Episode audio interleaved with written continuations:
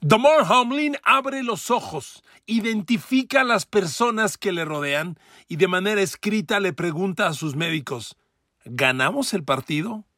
Los médicos le responden, sí, Damar, tú ganaste el juego de la vida.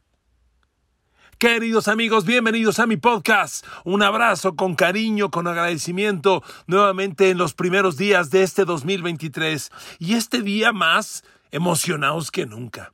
Yo creo que todos los que estamos alrededor de la NFL como fans, que eso soy, Primero, soy fan y lo he sido siempre y nunca dejaré de serlo. Segundo, como periodista, que es mi función en redes sociales y cuando me llama TV Azteca, que muy pronto viene el Super Bowl, por cierto, y ahí estaré. Y el mundo entero que rodeamos la NFL, desde el trágico incidente de Damar Hamlin el lunes por la noche, lo primero que pensamos fue, nada es más importante que su salud. Y la liga, aunque no lo dijo formalmente, entró en una especie de pausa, esperando angustiosamente progresos. Llegó el martes, 24 horas han transcurrido. En realidad, escaso, mínimo progreso. Llegó el miércoles, pues hay por ahí algunas expectativas, parece que mejora, y este jueves en la mañana llegó. Los médicos del Centro Médico de la Universidad de Cincinnati, donde se encuentra internado Tamar Hamlin desde la medianoche del lunes, y posteriormente un comunicado oficial de los Buffalo Fields informaron, Damar Hamlin abrió los ojos, movió ligeramente las manos, movió las piernas y se comunicó vía texto con sus médicos. Lo primero que dijo fue, ¿ganamos el partido? es increíble. Me emociona platicarlo. Es increíble. Ahí te das cuenta la, la visión, la decisión de un atleta y el compromiso con unos colores, con tu trabajo, con tu función. Es increíble. Es imposible no emocionarse cuando un hombre que está viviendo esto, seguramente inconsciente de ello, pero a final de cuentas, en el trauma, abre los ojos y pregunta si ganaron el partido. Y los médicos muy inteligentes le dicen que sí, que ganó el juego de la vida. Puh. Imagínese nada más lo que esto representa. La NFL estaba esperando ansiosamente estas noticias. Y ya llegaron. Miren, sin que esto sea el fin de la historia, ni el éxito, porque sigue en terapia intensiva, sigue intubado, es una señal de camino positivo. No somos médicos, no soy cardiólogo ni nada semejante, pero leyendo los textos uno puede interpretar que este es el principio de la mejora los médicos explican que el siguiente paso importante que esperan es que respire por sí mismo, sigue intubado, sigue con respiración asistida. Sin embargo, amigos, ha dado un paso gigantesco. Abrir los ojos, reconocer a quien, reconocer a quien estaba enfrente de él, vaya, reconocerlo como médico. Y cuando digo que se comunicó de manera escrita, quiero interpretar, a ver, soy un ignorante en este mundo de la medicina ignorante en el mundo de la cardiología, pero quiero interpretar que cuando se comunica vía escrita, lo hace de una manera semejante a como lo hacía este fantástico científico Stephen Hawking ya fallecido, que sin poder expresar, sin poder hablar, se comunican por sensores que están en su rostro y de, de esa forma transmiten su idea que aparece en un texto. De esa manera escribió Damar Hamlin. Y amigos, hubo comunicación y son señales fantásticas. Porque la NFL iba a quedar marcada severamente si esto terminaba en la tragedia que todos no queríamos ni expresar verbalmente. Aunque eso no está 100% superado, podemos interpretar que es un paso muy sólido en el camino correcto a superarlo. Y entonces podemos hablar con mayor franqueza y con mayor claridad de las historias del juego. Sean McDermott y Josh Allen dieron la cara por primera vez, por cierto también los médicos ya los conocimos y, hablaron de lo que fue el trauma, de lo que fueron las cosas. Es increíble, Sean McDermott en la conferencia de prensa lloraba, le salían las lágrimas y cómo no, Amigos, no podemos ser insensibles a esto. A ver, ya pasaron los tiempos en los que los hombres no lloran. A ver, chingao. ¿Cuántas veces he llorado yo? Y hemos llorado tantos. Y no tiene nada de malo. Hay que dejar que fluyan los sentimientos. Y cuando esto te, te mueve las vibras más sensibles de uno mismo, pues déjalo fluir. Y si las lágrimas salen, que corran, que rueden, no pasa nada. Y Sean McDermott le rodaron las lágrimas, como no, un jugador suyo. Y además. Entonces, imagínense ustedes. Amigos, queremos interpretar, reitero, que es el principio de las noticias positivas y que lleven a que sea dado de alta en algún momento, los médicos sabrán, pero esto ha tomado un giro drásticamente positivo y es una gran noticia. Ahora, lo deportivo. Paralelo a esta gran noticia positiva, yo soy fan de Adam Schefter, el insider número uno de la NFL. En un Super Bowl lo vi, fue el Super Bowl en Atlanta, si no mal recuerdo. Yo estaba fuera de, el Media Center, como se le llama, había un Starbucks, y me pasé a echar un cafecito, y en eso lo vi entrar, y estaba con, con, con un par de personas, no eran de Azteca, curiosamente, eran mexicanos que me estaban saludando, si no mal recuerdo, y lo veo pasar, y le digo, por cierto, es chaparrito, ¿eh? yo mido unos 79, siempre digo con 80, mido unos 79, este, y, y Schefter es más bajo que yo, pero bastante más bajo que yo. Y lo veo pasar, o él ya traía su café en la mano y le digo a los mexicanos, dame chance, ¿no? Tengo que saludar a este compadre. Y le digo, Adam, soy tu fan. Y, ya lo saludé, me saludó afectivamente, nos tomamos una foto que subí, he subido un par de veces a, al Instagram y que volveré a subir mientras no venga la segunda foto. Y bueno, Adam Schefter ayer reportó y dio una versión bien interesante que aquí le comparto. Por cierto, esta versión, Adam Schefter, muy profesional, le da el crédito a su compañero Matt Hasselbeck, que fue coreback NFL de Seattle, y que ahora es analista también de ESPN y que fue quien aventó la versión en un programa en el que yo lamentablemente no lo vi. No tengo acceso a todos los programas en inglés de ESPN, quisiera, pero no puedo. Pero Adam Schefter dice que Matt Hasselblad propuso, a ver, hay tres equipos en contienda por el número uno global de la conferencia americana y que son los involucrados en este tema porque el juego fue Cincinnati Buffalo. A ver, perdón, aquí estoy cometiendo un grave error. Stop, contundente, stop. Otro tema bien importante antes de estos detalles. Todo apunta a que el Cincinnati Buffalo no se reanudará. Es una historia, según explicaba Adam Schefter, que ya nadie quiere retomar. A ver, ese juego ya pasó, ya ocurrió, pasó lo que pasó y es historia concluida. Es como cuando usted tiene una mala experiencia en algún lugar o en algún pasaje o con una persona y dice, ¿saben qué? Yo ahí ya no quiero ni volver. Perdón, ya no, ya no quiero ni pasar por ahí. Está bien, se vale. El shock emocional lo vivimos todos y yo creo que nadie puede juzgar y negar el shock emocional de los dos equipos el lunes en la noche. Se los dije en mi podcast, era tan conmovedor tan alarmante ver la jugada y el colapso de Damar Hamlin y verlo atendido en el césped como ver el llanto de los jugadores, de sus compañeros. Era un llanto inconsolable. Ahí a mí lo que me conmovía es la solidaridad de este gremio. Los jugadores de fútbol americano son como soldados en la guerra. saben que están en la misma y saben que a lo mejor pasan y a lo mejor no pasan. Y acabamos de ver la realidad de ese mundo. En la tele a veces pensamos, uy, qué duro le pegaron, como decíamos de chavo, a lo mejor le sacó el mole o le hizo moretón. A veces hay un poco más que eso, ¿eh? Y, como lo vimos ahora, se corre el riesgo de la vida. Entonces, los jugadores no quieren revivir este trauma emocional. El juego se acabó. Ni se ganó, ni se perdió. Y todo apunta, aquí retomo lo de Adam Schefter, a que en la propuesta de Matt Hasselbeck, que al parecer gustó a la NFL, el partido va a acabar empatado. Y los equipos serán ranqueados no por el número de juegos ganados y perdidos, sino por el porcentaje. Usted con los ganados y, perdidos hace un porcentaje.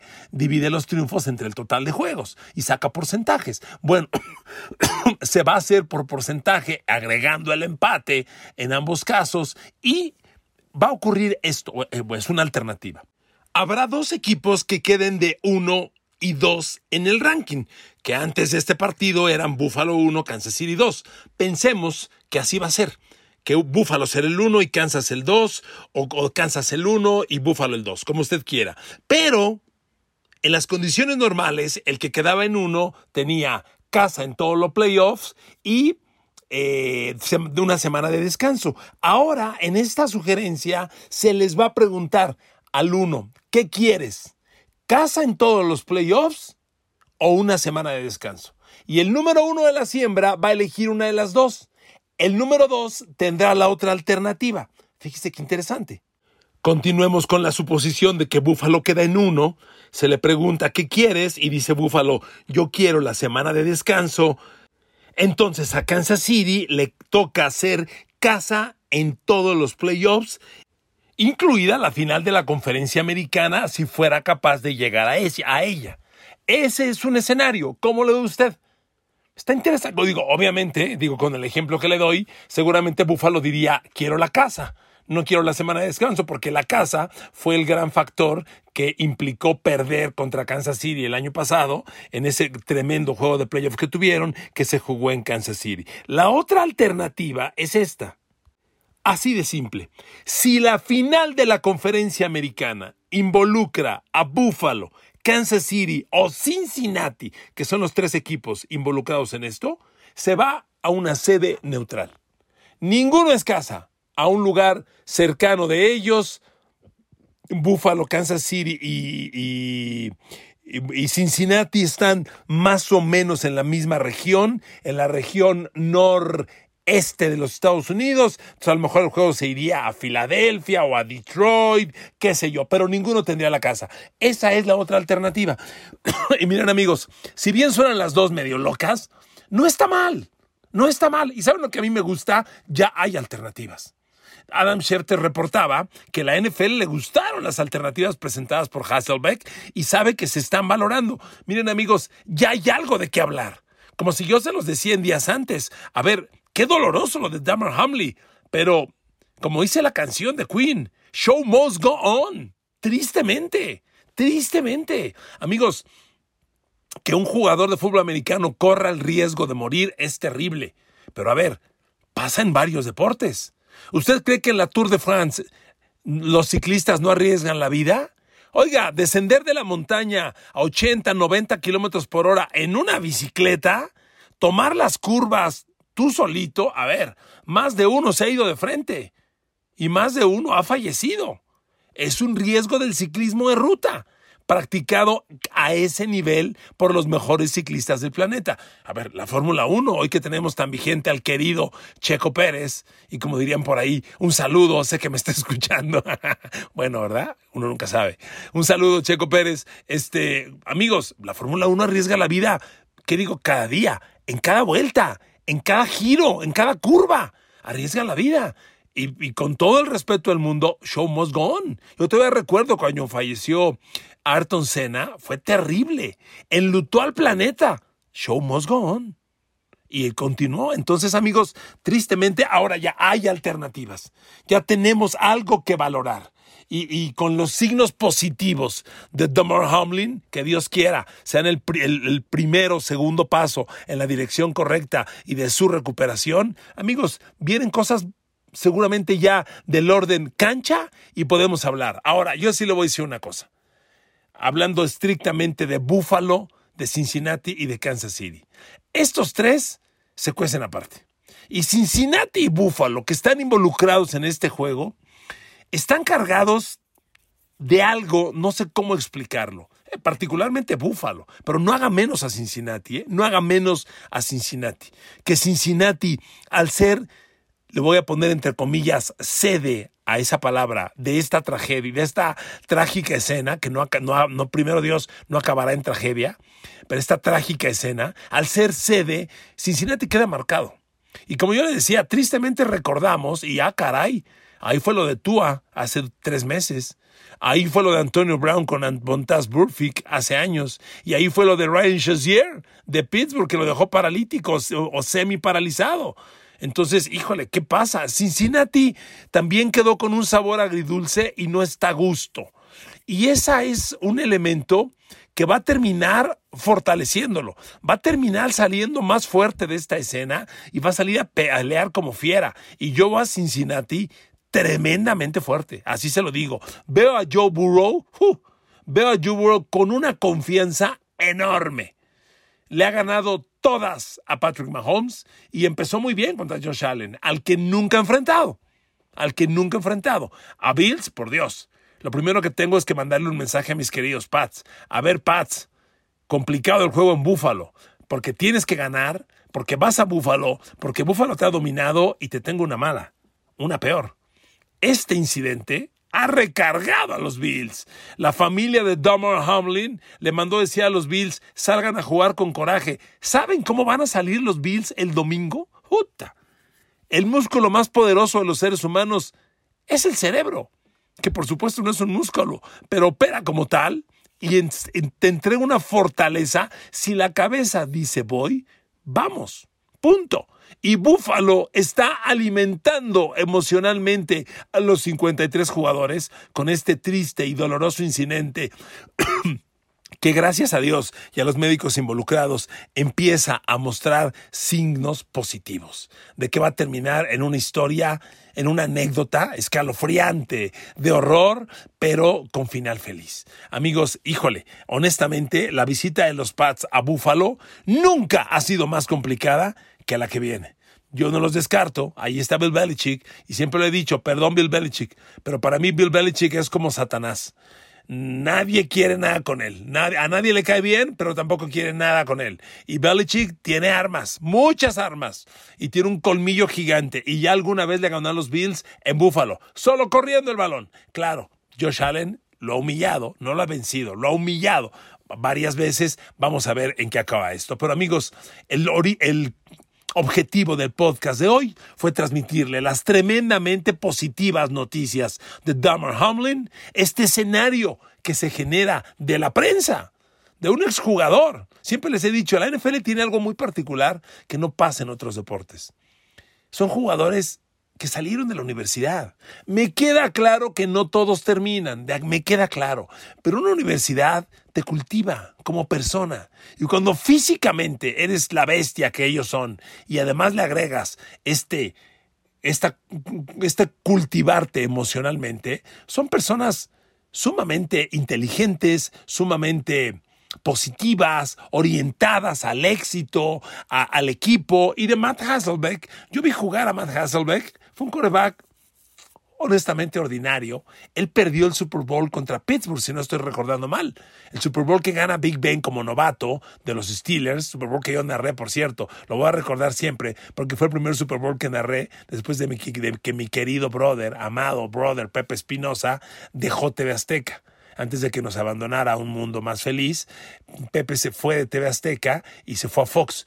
Y fue este mi primer Super Bowl sin él, por eso lo recuerdo. Bueno, ese Super Bowl lo perdió Matt Hasselbeck, hoy coreback de hoy coreback, bueno, sí coreback de ESPN, es un gran analista. Este, de él surgió esta idea. Imagínense nada más.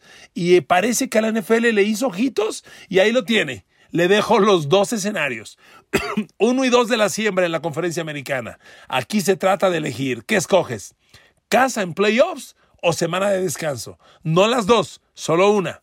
Elige una, la otra la tiene el número dos. Ese es el escenario uno. El escenario dos, si Cincinnati, Buffalo o Kansas City, los, cualquiera de los dos de ellos tres están involucrados en la final de la conferencia americana, el juego se va a un sitio neutral.